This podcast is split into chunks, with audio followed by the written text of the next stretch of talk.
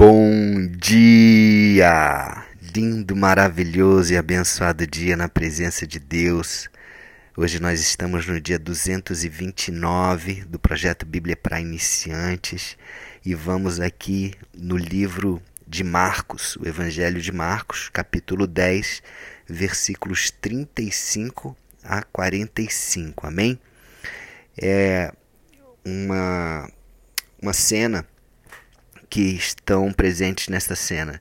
Tiago, João, né, um dos três mais chegados, né? Lembra que os três mais chegados era Pedro, Tiago e João.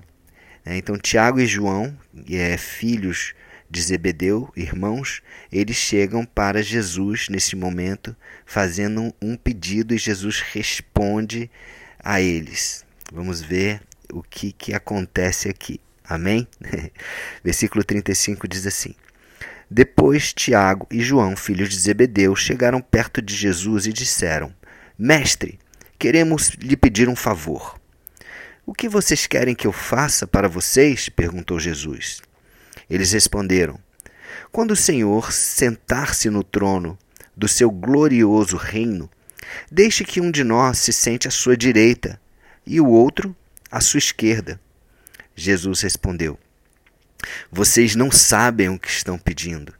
Por acaso vocês podem beber o cálice que eu vou beber e podem ser batizados como eu vou ser batizado?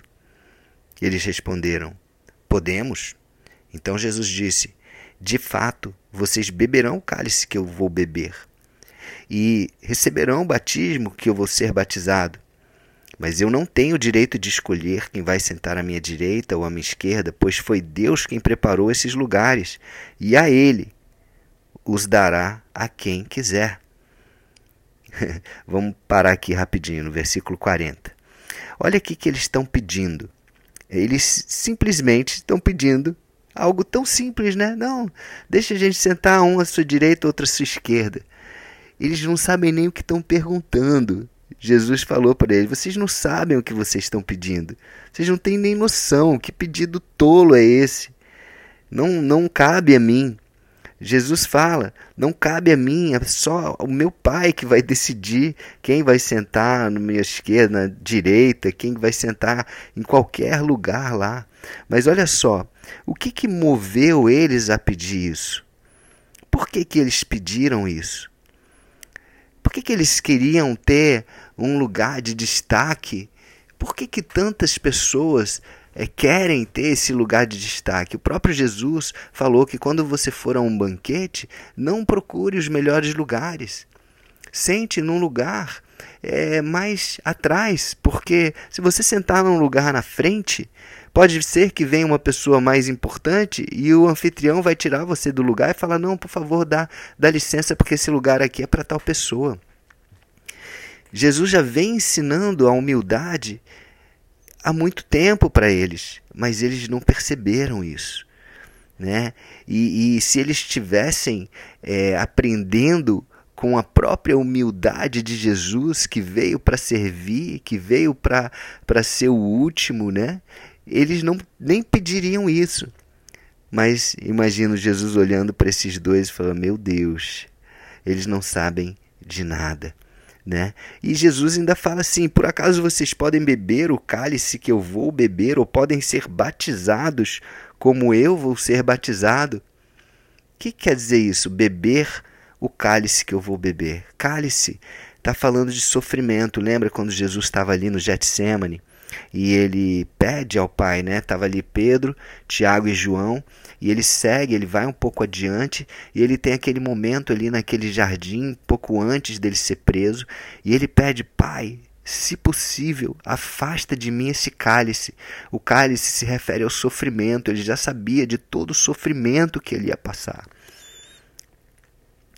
E só que ele complementa esse pedido. Ele fala: se possível, afaste-me esse cálice, mas ele fala: mas que seja feita a sua vontade.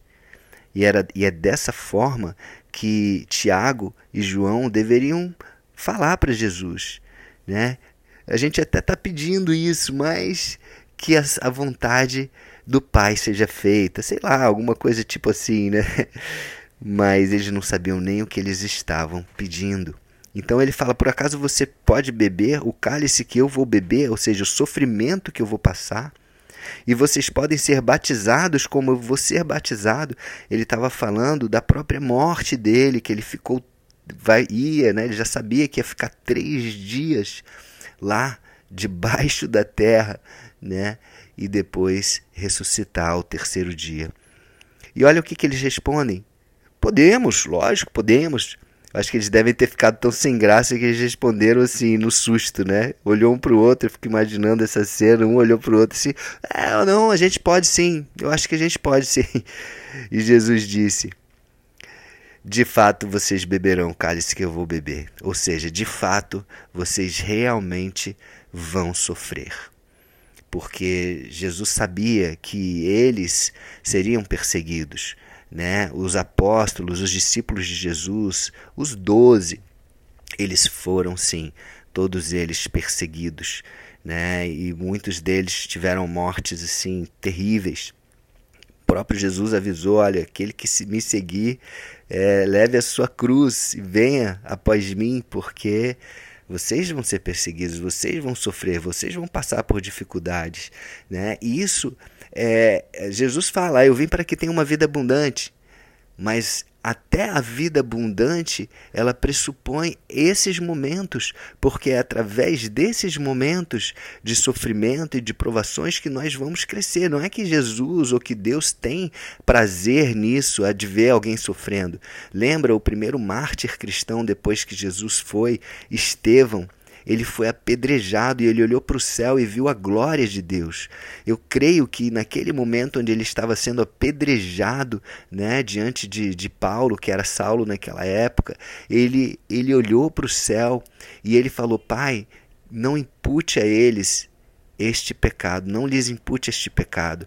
Ele falou a mesma coisa que Jesus falou, né? O mesmo significado. Perdoa porque eles não sabem o que fazem, Pai. Então, o próprio Estevão, ele reagiu da forma que Jesus reagiu, e eu creio, é, uma, é um pensamento meu, que ele foi é, resguardado, ele foi preservado da dor intensa que é você ser apedrejado. Imagina a morte por apedrejamento, é uma morte muito dolorida, mas como ele estava fazendo isso por Jesus, eu creio que ele foi anestesiado ali, não sentiu a dor e o sofrimento dessas pedradas tanto que ele olhou para o céu e sorriu e viu a glória de Deus ali.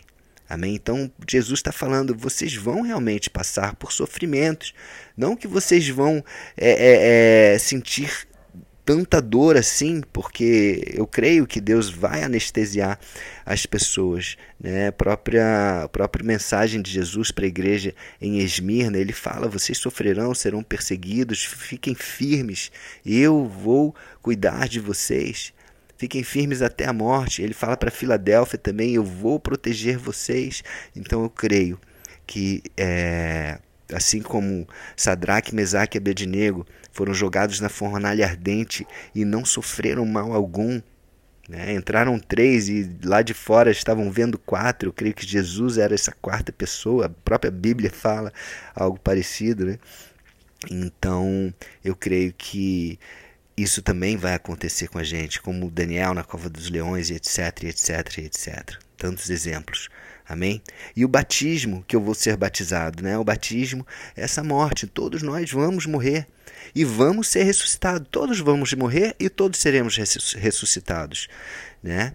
Uns vão ser ressuscitados para a vida eterna, para a Nova Jerusalém, para a glória, para a eternidade ao lado de Deus e vai ser maravilhoso. Aí assim a gente vai ver quem vai sentar do lado esquerdo e do lado direito de Jesus. E eu creio que não será nem Tiago e nem João, mas enfim. É... Só que outras pessoas vão morrer e vão ressuscitar para o julgamento né, o julgamento ruim, que é o que? O lago de fogo e enxofre eterno, onde vai haver choro e ranger de dentes para toda a eternidade também. Então, só existem dois caminhos, não tem meio termo. Então, por isso, nós temos que levar a sério as coisas de Deus. Amém? Bom, continuando aqui, né, depois que ele falou, né, eu não tenho direito de escolher quem vai sentar à minha esquerda ou à minha direita, pois foi Deus quem preparou esses lugares e ele os dará quem ele quiser. Aí continua, né, versículo 41. Quando os outros dez discípulos ouviram isso, começaram a ficar zangados com Tiago e João. Poxa, que negócio é esse, Jesus? Então Jesus chamou todos perto de si e disse. Aí ele chamou os doze. Falou: Olha, como vocês sabem, os governadores dos povos pagãos têm autoridade sobre eles e mandam neles. Mas entre vocês não deve ser assim. Pelo contrário, quem quiser ser importante, que sirva os outros.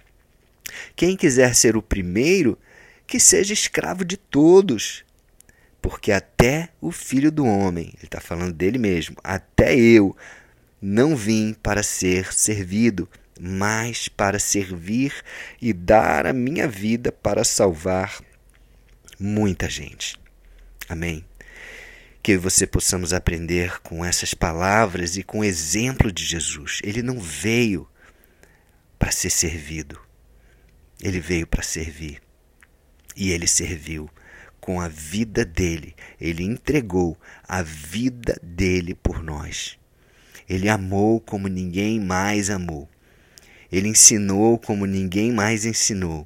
Ele deu o exemplo de todas as coisas. Ele é o nosso exemplo, inclusive de casamento, mesmo sem ter casado.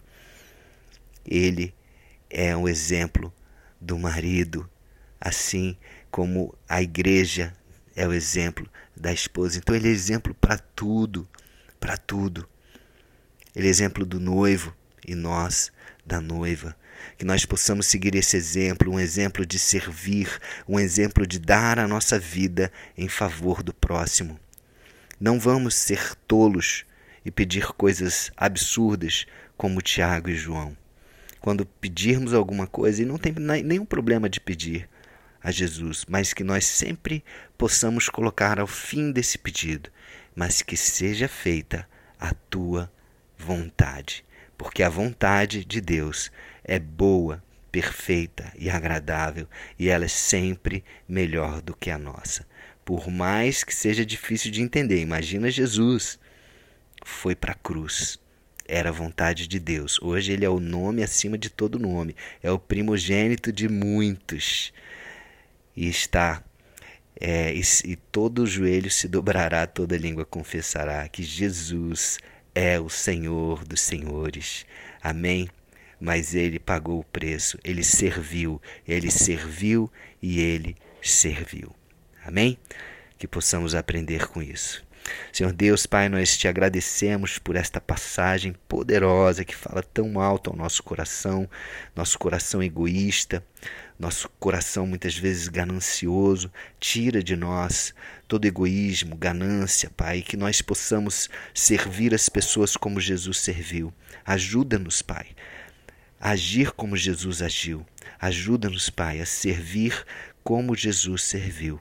Nós te adoramos, Jesus. Nós te adoramos, Pai, Espírito Santo, vem e nos capacita. Recebemos a Ti, Jesus, como Senhor e Salvador, único e suficiente. Em nome de Jesus, amém? Então é isso. Um beijo no coração e até o próximo dia do projeto.